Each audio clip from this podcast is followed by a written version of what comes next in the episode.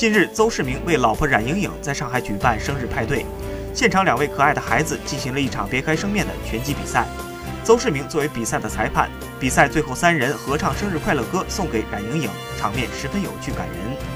邹市明还送上工资卡当做礼物，一家人齐吹蜡烛，画面温馨。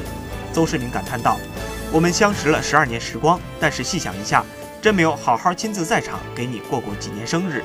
此时此刻，我只想在我们的梦想之地说一声‘老婆生日快乐’。”冉莹颖现场飙泪并狂撒狗粮。